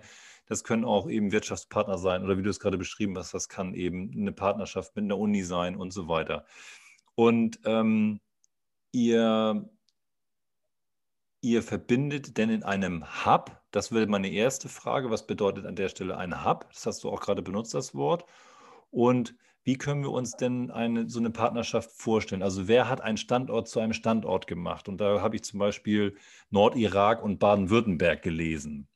Ähm, ja. Fand ich ganz spannend, weil es total abstrakt ist. Und ähm, da würde ich, würd ich ja gerne mal bleiben an der Stelle. Also ähm, gibt es einen Investor, der, der, der dich anpiekst oder gibt es einfach aus deinem Netzwerk heraus Strukturen, wo du gesagt hast, ja, das, das hat mich, da habe ich mich schon immer mal gefragt, warum in Tunesien gewisse Sachen einfach nicht funktionieren. Ähm, und äh, also wir können gerne bei Tunesien bleiben, da würde ich auch, so, auch nochmal ein, zwei Sätze aus meiner Sicht auch nochmal zu sagen. Oder eben auch Nordirak und Baden-Württemberg. Aber was sind, was macht diese Hubs aus? Wie kommt das zu einem Partnerschaftshub? Also idealerweise, also erstmal Switchboard. Das heißt Switchboard, wir ja als ähm, äh, zu meiner Zeit, als ich jung war, da gab es noch sowas wie ein, wenn man New York angerufen hat, da gab es noch jemanden, da musste man eine Nummer anrufen, dann hat einen jemand verbunden und irgendwie halt Kabel zusammengesteckt, zu, zusammengestöpselt und genauso, äh, deswegen haben wir das auch Switchboard genannt, wir stöpseln mhm. ähm, Demand und Supply, also Nachfrage und Angebot eigentlich zusammen. Ja. Also das ist also das, das große Konzept. Idealerweise würde man eben überall in der ganzen Welt, in allen möglichen Orten, diese Opportunitäten einerseits erfassen, ähm, ähm, im Grunde kartografieren in dem Sinne, hm. diese Regionen sichtbar machen und die mit den richtigen Partnern irgendwo anders verbinden. Hm. Äh, das stellen sich dann viele in unserer Welt dann immer so als digitale Plattform vor. Habe ich mir am Anfang auch so eher so vorgestellt und immer mehr gemerkt, dass, dass eben, wenn ich da unten in so einem Ort wie Tatawin bin ähm, und in den Dörfern, das ist schön und gut, da hat zwar jeder ein Handy, übrigens mhm. die einzige Industrie, die verstanden hat, dass wir acht Milliarden auf der Welt sind und nicht nur ähm, Reiche. Mhm. Äh, das ist die Telefonindustrie, die Handyindustrie. Ähm, jeder hat ein Handy, aber das heißt noch lange nicht, dass er Zugang hat zu dem, was es woanders gibt. Da können viele Leute, ähm, äh, können viele Leute noch nicht mal äh, richtig vernünftig googeln ja, und, ja. und, und, sich das suchen, was, sie nun, was nun wirklich passen würde. Wie, wie finde ich einen Partner, wenn ich in einem Dorf in Tatawin sitze und ja. eigentlich äh, gerne wüsste, wie kann ich denn äh, meine Produkte, meine lokalen Produkte besser international vermarkten und was auch immer. So, und dann haben wir natürlich, äh, gut, wir haben ein, ein ganz großes globales Netzwerk ähm, ähm, und idealerweise würde man dieses Netzwerk halt überall ähm, einsetzen können. Natürlich sind wir hier, und das ist eben immer das Problem von Disruptors, du hast nicht genügend Geld, du hast die Mittel nicht, du musst es irgendwo versuchen, mhm. Äh, das eben auch den Showcase zu machen, das aufzuzeigen, wie das geht. Ja. Dann halt durch Zufall einfach entschieden, äh, jetzt in dem Fall, aber da gibt es noch andere Beispiele, ähm, jetzt hier in Südtunesien Tatawin und dieses Dorf Duret äh, zu nehmen, dort ähm, Standort zu haben, diesen Hub. Das heißt, da kann man schlafen, da kann man unterkommen. Äh, ich hatte jetzt gerade ein Team unten die Woche ähm, und äh, eben eng mit den lokalen Leuten zusammenarbeiten, um eben diese Opportunitäten sichtbar zu machen. Ja, ja. Ähm, also das ist in dem Fall ähm, eben ein, ein Pilotprojekt äh, hier in Tunesien, wo wir das genau aufzeigen möchten, wie man, wie diese sichtbar, das Sichtbarmachen funktionieren kann, wie die Vernetzung passieren kann. Und ich muss sagen, jetzt nach einem Jahr, gut, das war auch das Covid-Jahr ähm, sehr anstrengend. Ja. Ähm, äh, dass, dass es jetzt dazu auch gekommen ist, dass schon verschiedene Workshops stattfinden, dass bestimmte dass Besucher reinkommen, dass Leute auch zum Forschen und zum Arbeiten mit reinkommen, dass diese Verbindungen sich jetzt schon in alle Richtungen entwickeln. Das mhm. ist so ein Beispiel, das ist so ein Beispiel, das wir gerne natürlich multiplizieren möchten ähm, und, und das eigentlich überall benötigt ist. Mhm. Es mhm. gibt zu viele unsichtbare Orte auf dieser Welt. Mhm. Es gibt nicht nur Berlin und, und, Hamburg, es gibt auch Husum und es gibt Katharinen. Und wenn, jetzt, wenn, wenn wir jetzt in Tunesien bleiben und vor allen Dingen nochmal den, den Rückgriff nehmen und das aber gleich auch wieder zu Tunesien packen, du hast es am Anfang gesagt, hast du gefragt, Mensch, da kommen wir vielleicht auch noch zu, wo, das, wo schon Urbanisierung anklung und jetzt nehmen wir Urbanisierung mit rein, es auch gut passt ähm, Sonderwirtschaftszonen. Ich habe es jetzt einfach mal übersetzt. Wir könnten natürlich auch das, das Englische an der Stelle nehmen. Aber nehmen wir jetzt mal Sonderwirtschaftszone und jetzt so die Vorstellung, so wie du es gerade in Tunesien beschrieben hast. Ihr habt einen, ihr habt den Showcase gemacht und ihr habt ein, eine, eine Gegend sichtbar gemacht, die vorher, nehmen wir mal George Lucas sozusagen, ihr denken, ja, okay, aber nehmen wir ihn jetzt mal raus, vorher gar nicht sichtbar war. Die, und das muss man sich auch in Tunesien so vorstellen, und korrigiere mich gerne, ich war in einem Urlaub dort mal vor einigen Jahren, doch sehr erschreckt äh, zurückgeblieben, insofern, als dass ich äh, mir nicht so vorgestellt hatte, dass es so dritte Weltlastig äh, in Anführungszeichen teilweise war, was die Lebensumstände betrifft, was vor allen Dingen auch die, den mangelnden äh, Nutzen aus dem Tourismus auch rausziehen ist und den Tourismus irgendwie verloren zu haben und äh, nicht, in, nicht aus dem Klima was zu machen, ähm, aus dem begünstigenden Klima oder aus der Windenergie, wie auch immer. Also schwierig, schwierig, obwohl so zentral und geografisch gut gelegen, ähm, viele Fragen, mit vielen Fragen gegangen. Und ähm, ist das so eine Sonderwirtschaftszone? Kann man sich das so vorstellen, dass man sagt, okay, innerhalb eines Landes äh, schaffen wir äh, verschiedene Dimensionen und bringen dort äh, was zusammen oder ist Sonderwirtschaftszone immer Urbanisierung mit Migration zusammenbringen? Nein, nein, nein, nein, Vorsicht. Also es gibt da verschiedene, verschiedene Dinge. Also ähm, jedes oder viele Staaten dieser Welt haben Sonderwirtschaftszonen eingerichtet.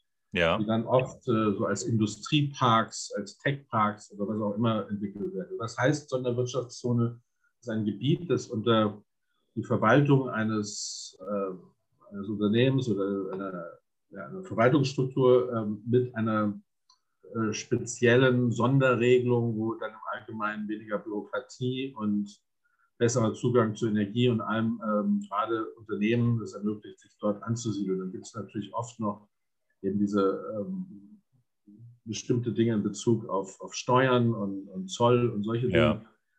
Ja. Ähm, dieses Konzept ist, ist das eine. Das zweite ist ein Konzept, das nennt man Charter Cities. Äh, das hat Paul Romer, der Nobelpreisträger für Wirtschaft, vor drei Jahren mhm. ähm, äh, konzipiert. Das heißt, man stellt Städte unter einen Sonderstatus. Übrigens, die Hansestädte waren auch mal als solches, hatten ihren Sonderstatus und haben ihn eigentlich de facto immer noch. Mhm. Ähm, also Charter heißt eine spezielle, ein spezielles Regelwerk, das ähm, Städten das ermöglicht. Wer hat das aktiv betrieben, ob wir es mögen oder nicht? Das ist China. Mhm. Ähm, und China hat mal äh, eben das Fischerdorf Shenzhen zur Sonderwirtschaftszone, zur Charter City eigentlich gemacht, mit einem speziellen Regelwerk. Ja. Und äh, hat das dann multipliziert und das hat eben dazu geführt, ob wir es jetzt gut finden oder nicht, aber fast eine Milliarde Menschen sind aus der extremen Armut in China rausgekommen. Das heißt jetzt noch lange nicht, dass das ein äh, Vorzeigemodell ist, aber es ja. ist ein Beispiel, wie ich übergroße Bürokratie, die wir in vielen Ländern haben, schwierige Bedingungen, um eine Firma aufzustellen, schwierige Bedingungen, um ein Haus zu bauen und so weiter, eben dort verringere. Und mhm. wir, äh, wir, das heißt, ähm, innerhalb meines Netzwerks haben wir ein Konzept geschaffen, das wir Sustainable Development Zones nennen, nachhaltige Entwicklungszonen. Mhm. Wo wir so eine Mischung aus diesen Wirtschaftszonen und diesem Stadt-Charter-City-Modell gebastelt haben. Ja. Das kam auch angestoßen durch äh, Safari. Und wir sagen, ja, also eigentlich, jetzt, nehmen, jetzt gehen wir mal wieder zurück zu Äthiopien. Und deswegen war ich auch in Äthiopien, wo wir seit 2018 äh, daran arbeiten, ähm, solche Sustainable Development Zones zu entwickeln, wo wir sagen, okay, die rapide Urbanisierung, wo oft die Bürgermeister, die Gemeinden, die Städte wenig damit anfangen können, weil sie einfach in dieser doch sehr kopflastigen Bürokratie einfach die, die Mittel nicht haben, auch ja. natürlich das Geld nicht haben. Warum schneiden wir da nicht Stücke raus an, an, an Land, 500 Hektar, 1000 Hektar, was auch immer, und die werden in unserem Fall, das ist unser Vorschlag, von einem Sozialentwickler, von einem Sozialunternehmen betrieben, das dort durch Mischfinanzierungen einmal Infrastruktur und Services, aber eben, für die unteren, unteren Einkommensklassen, für diejenigen, die normalerweise in Slums enden würden, ja. schafft. Das heißt, sie haben sicheres Wohnen, sie haben eine Adresse, damit werden sie, wie gesagt, finanzierbar durch, durch Finanzinstrumente. Dadurch können sie dann legal ihre Businesses aufbauen und so weiter. Das sind wir gerade dabei, das in Äthiopien zu betreiben. Und ich muss auch sagen, da war höchster großer Zuspruch, äh, auch von der Regierung. Ähm, und wir hoffen, dass wir das jetzt innerhalb dieses Jahres noch so weit betreiben können, dass 2022 ähm, doch in Äthiopien dann verschiedene solche Sustainable Development Zonen, nachhaltige Entwicklungszonen eingerichtet werden können, mhm. gerade im Umfeld von den größeren Städten zunächst, dann vielleicht auch weiterreichen, mhm. um gerade auch, und da kommen wir wieder dann, dann zurück, eben diese misch, gemischte Bevölkerung von Vertriebenen, von ähm, Landarbeitern, die in die Stadt ziehen, von, von äh, allen möglichen Leuten, die versuchen, aus der extremen Armut durch das, den urbanen Kontext zu gewinnen, ja. daraus dann auch einen wirklichen Gewinn zu machen. Einerseits für die Menschen selber und gleichzeitig natürlich auch die Gemeinschaft daran äh, teilhaben lässt. Mhm. Das sind mhm. ungenutzte Kapazitäten. Ähm, mhm. 80 Prozent der Wirtschaft in vielen Ländern informell ist, ähm, hilft natürlich keinem. Seid ihr mittlerweile so ähm, vernetzt, dass auch ein Investor, Kapitalträger isoliert auf euch zukommt und sagt, so, ich platziere mich jetzt auf Switchboard und äh, es klang ja auch schon mal durch an einer Stelle hier in unserem Gespräch, ähm, Stichwort ähm, eines Möbelhaus und so weiter äh, gebracht. Ist, passiert das auch und äh, die sagen so, ich möchte was tun, aber mir fehlt das Know-how in der Region, was zu tun. Ähm, könnt ihr mir dabei helfen? Ja, dazu äh, nicht genug, nicht genug. Also ähm, natürlich gibt es innerhalb der offiziellen institutionellen Entwicklungsstrukturen. Gerade Deutschland hat da ziemlich viel gemacht. Da gibt es alles Mögliche. Auch jetzt in Äthiopien, da gibt es dann den Import-Support-Desk irgendwie in, in, äh, für, für Unternehmen aus, aus dem Ausland, um nach Deutschland zu exportieren. Dann gibt es alle möglichen Unterstützungsstrukturen für Unternehmen. Ähm, aber ähm, ich glaube, so in dem Bereich, wo wir da unterwegs sind, eben auch in Gebiete und Regionen reinzukommen, wo das eben nicht so einfach ist, ähm, da kommen wir noch nicht genügend von solchen, äh, sagen wir mal, Unterstützern. Es fehlt uns auch, muss ich ehrlich sagen, und das ist, wie gesagt, das Problem bei allem Disruptiven und anderem äh, von Leuten, die mal ein bisschen Risikokapital reinsetzen oder ein bisschen vorfinanzieren. Und ja. Das bleibt weiterhin ein Problem. Also ähm, Wirtschaft und gerade die deutsche Wirtschaft ist dann noch sehr, äh, hat gerade die, die mittelständischen Unternehmen ähm, haben dann natürlich größte Ängste, auch in solche doch, was sie als sehr fragile oder schwierige Märkte sehen, mhm. reinzugehen. Das hatten wir mhm. damals auch, als die, äh, als die Sowjetunion zusammengebrochen ist.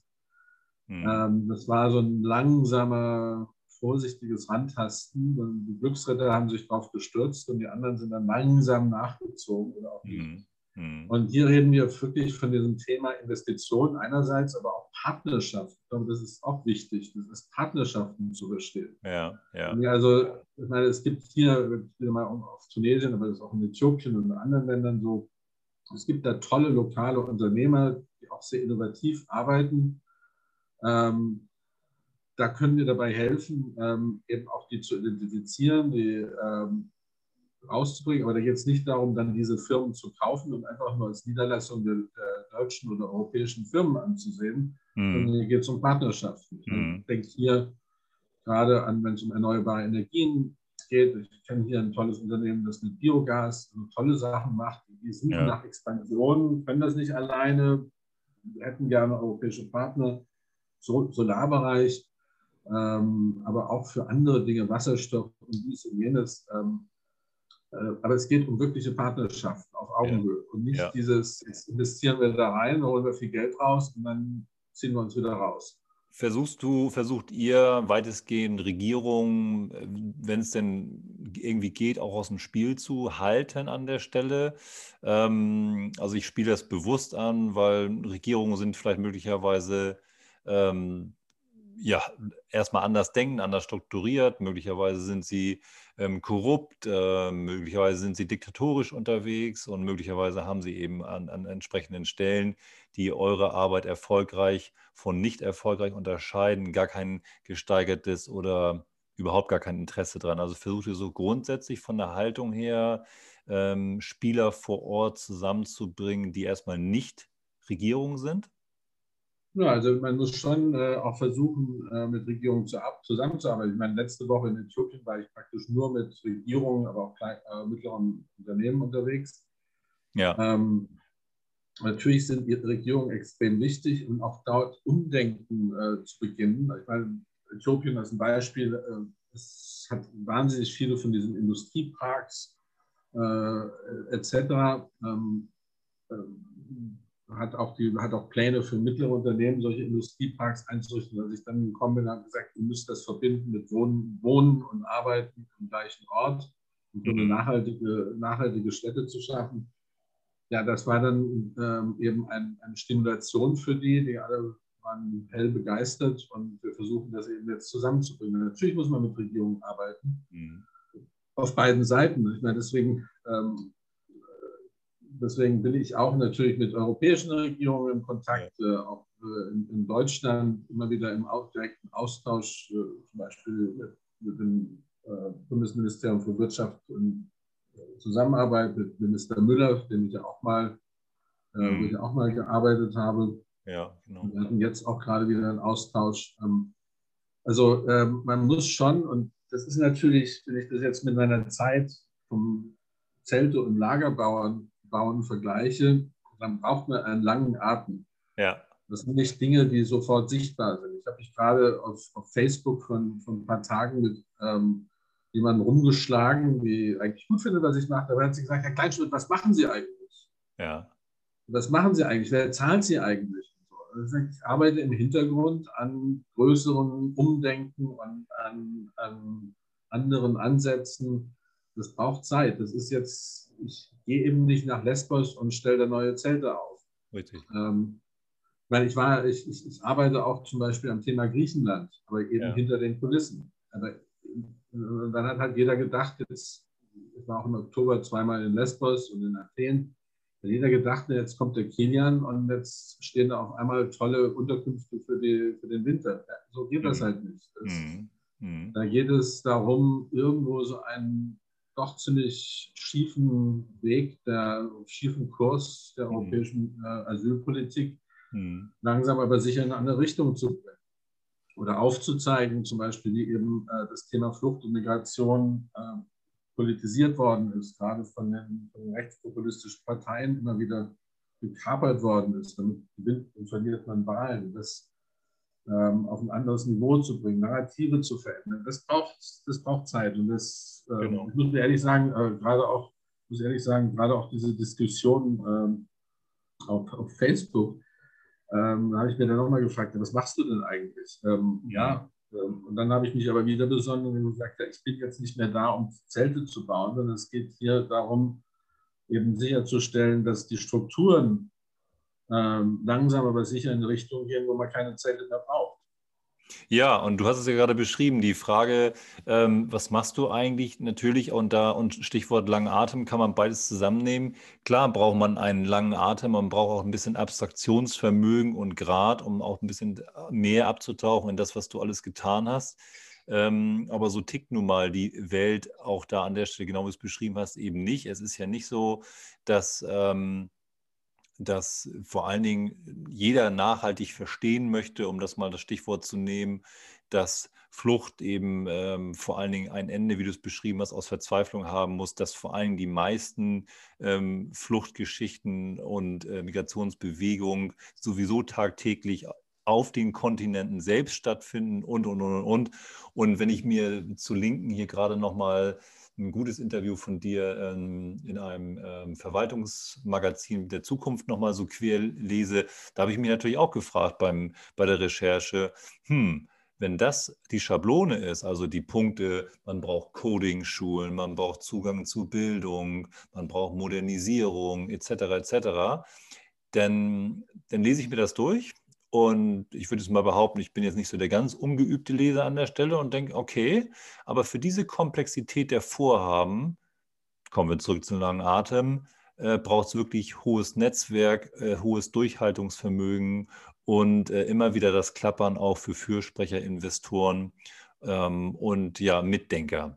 Und du hast es gerade selber ge ge gebracht, das Stichwort Europa. Und wenn wir jetzt zum, zum Schluss unserer Zeit sozusagen ähm, darf ich da nochmal ja, gerne. noch zu, drauf zurückkommen?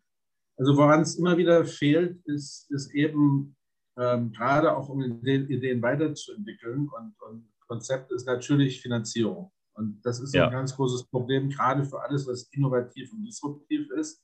Das versteht keiner. Das heißt, du kriegst dafür auch kein, kein Geld. Es gibt dir keiner was. Um, das heißt, ich muss das alles irgendwie zusammenkratzen und vorfinanzieren. Ich habe das jetzt also auch nochmal ähm, noch laut und klar auch äh, in Richtung Deutschland äh, gesagt äh, vor ein paar Tagen. Also ihr könnt nicht erwarten, dass ich Ideen entwickle und das mir aus den Fingern sauge. Dazu brauche ich, brauche ich Kapazitäten.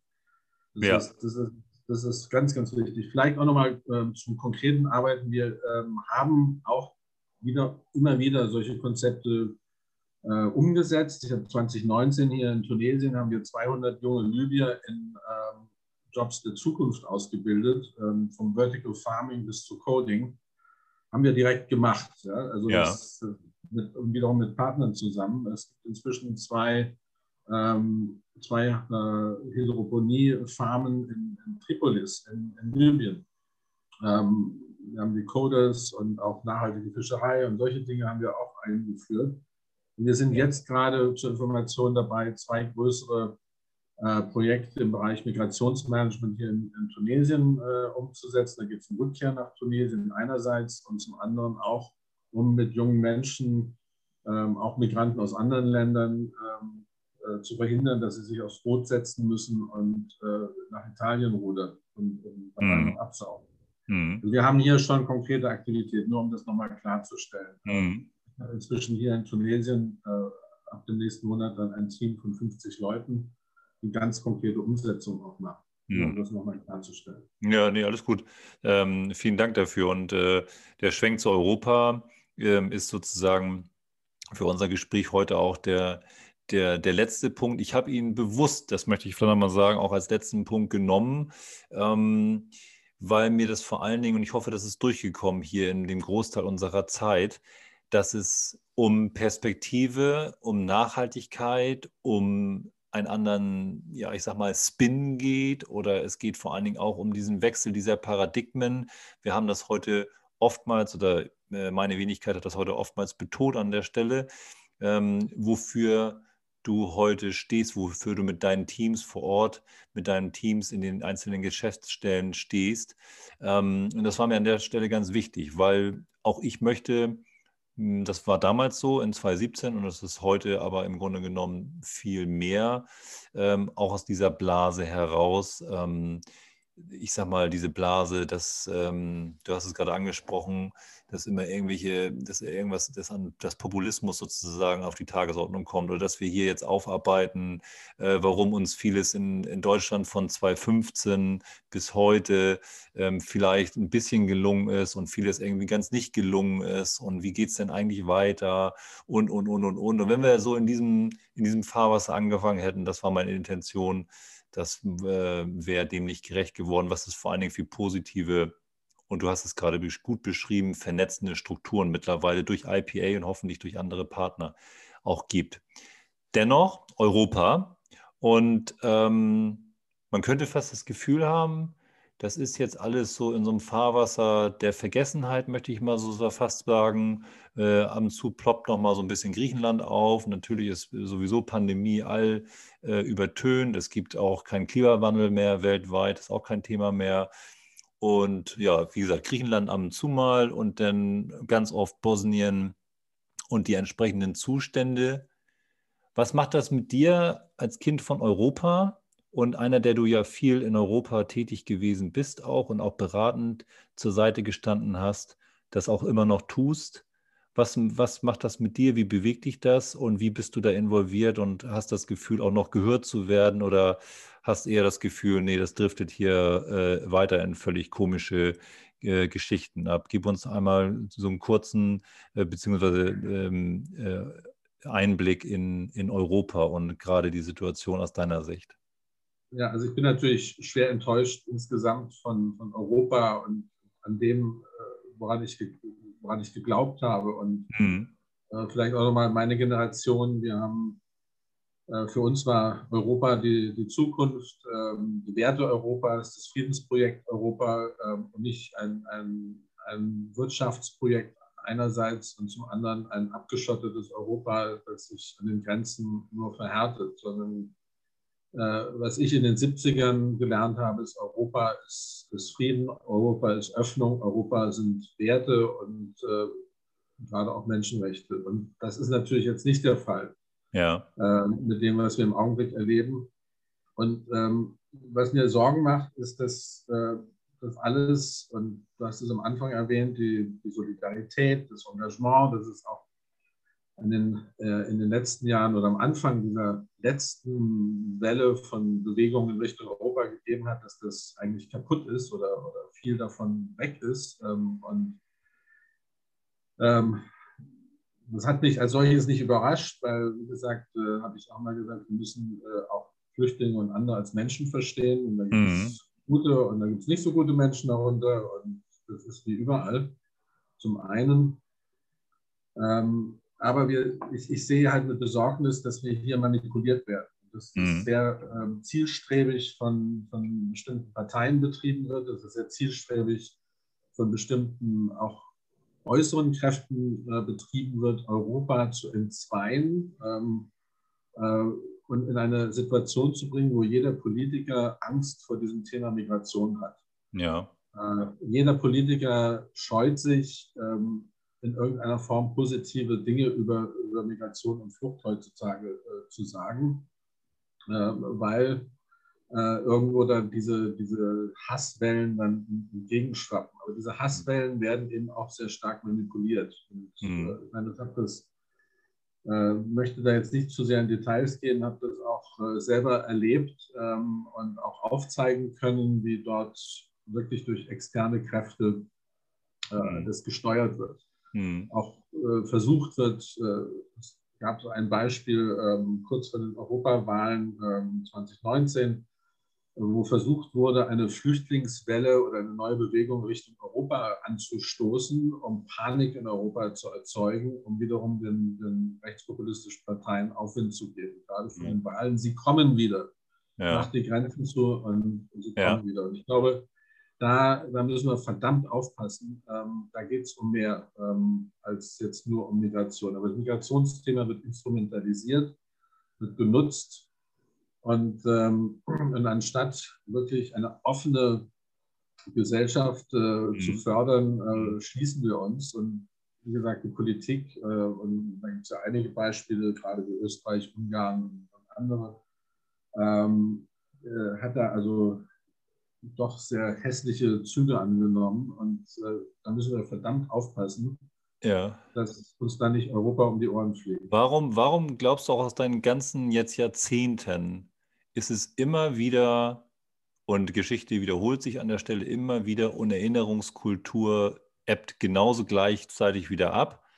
Wir haben es immer, wir haben es schon gesagt, Flucht und Migration hat es immer gegeben, wird es auch immer geben. Vieles ist auch aus dem im Kleinen wie im Großen ähm, nur entstanden. Warum glaubst du, ist es immer wieder so leicht, dem auf den Leim zu gehen, dass äh, Menschen, die wandern und irgendwo landen, die Projektionsfläche für alles Mögliche ähm, sind und auch irgendwie dienen sollen im, im, Grund, im Grunde genommen. Und äh, dass man sozusagen so ein bisschen Fishing for Compliments da so eine kleine Farbnote reingibt und dann, und dann war es das bitteschön aber auch. Und dann muss aber auch ganz schnell eine menschliche wie auch eine ähm, ja, physische, äh, materielle Mauer hochgezogen werden. Also warum glaubst du, ist es nach wie vor so einfach, uns damit auf den Leim zu gehen, Projektionsfläche zu schaffen?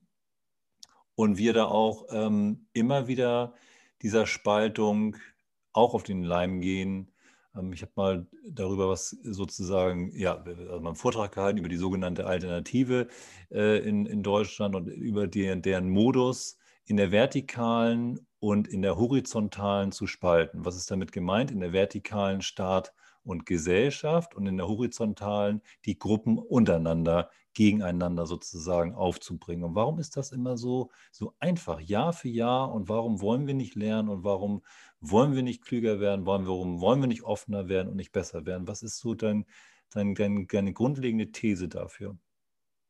Ja, also ähm, viel, es werden ja Ängste geschürt. Ähm, mhm. Ich wage nochmal zu behaupten, dass äh, auch uns dieser Fluchtnarrativ gar nicht unbedingt hilft. Ja, ähm, also wir müssen den Menschen helfen und so weiter. Weil das äh, schafft dieses Gefühl, es geht hier um ähm, ständiges Unterstützen und, und Helfen. Ja. Ähm, als solches, äh, diese berühmte Wir schaffen das Geschichte, ähm, mhm. da hieß es ja dann auch, und dann komme ich nochmal zu meinem Thema, die Rückkehr, ähm, da hieß es ja auch, na, ihr lieben Syrer, wenn ihr dann, äh, wenn dann wieder Frieden in Syrien ist, dann geht ihr wieder alle zurück. Ja. Damit wurde auch die Nachricht vermittelt, ähm, ja, wir müssen die ja versorgen, solange sie da sind. Wir haben dann auch gleichzeitig den neu angekommenen vermittelt, naja, wir wollen euch ja gar nicht, sondern ähm, ihr müsst ja dann wieder nach Hause gehen. Also ähm, im Grunde Sprache mhm. lernen und, und Integration ähm, muss jetzt nicht unbedingt sein, äh, wir versorgen euch, solange bis es wieder, wieder geht. Also das ist ja. so im Grunde diese Lagermentalität, die damit vermittelt wird. Ähm, man baut auf auf den natürlich und das wird ja genutzt, äh, strategisch genutzt, ähm, auf diese, wie gesagt, diesen Ängsten, wenn sich jemand nicht sicher fühlt. Mhm. natürlich auch gerade diese furchtbare Pandemie und, und Unsicherheiten, wirtschaftliche Unsicherheit. Ja. Und da stürze ich mich natürlich gerne auf den, auf den anderen, ähm, der mir äh, da äh, der eine leichte Angriffsfläche bietet.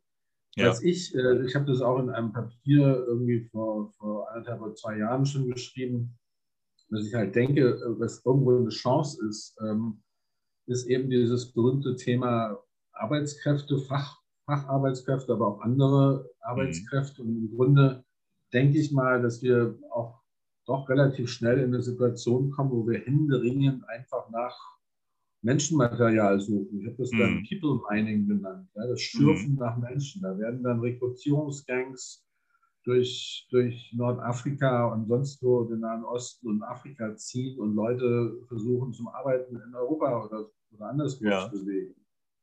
Äh, da muss man natürlich auch aufpassen, dass es hier nicht zum, äh, wie wir das ja schon erleben, in den Fleischfabriken und sonst wo und äh, so zum Menschenhandel kommt.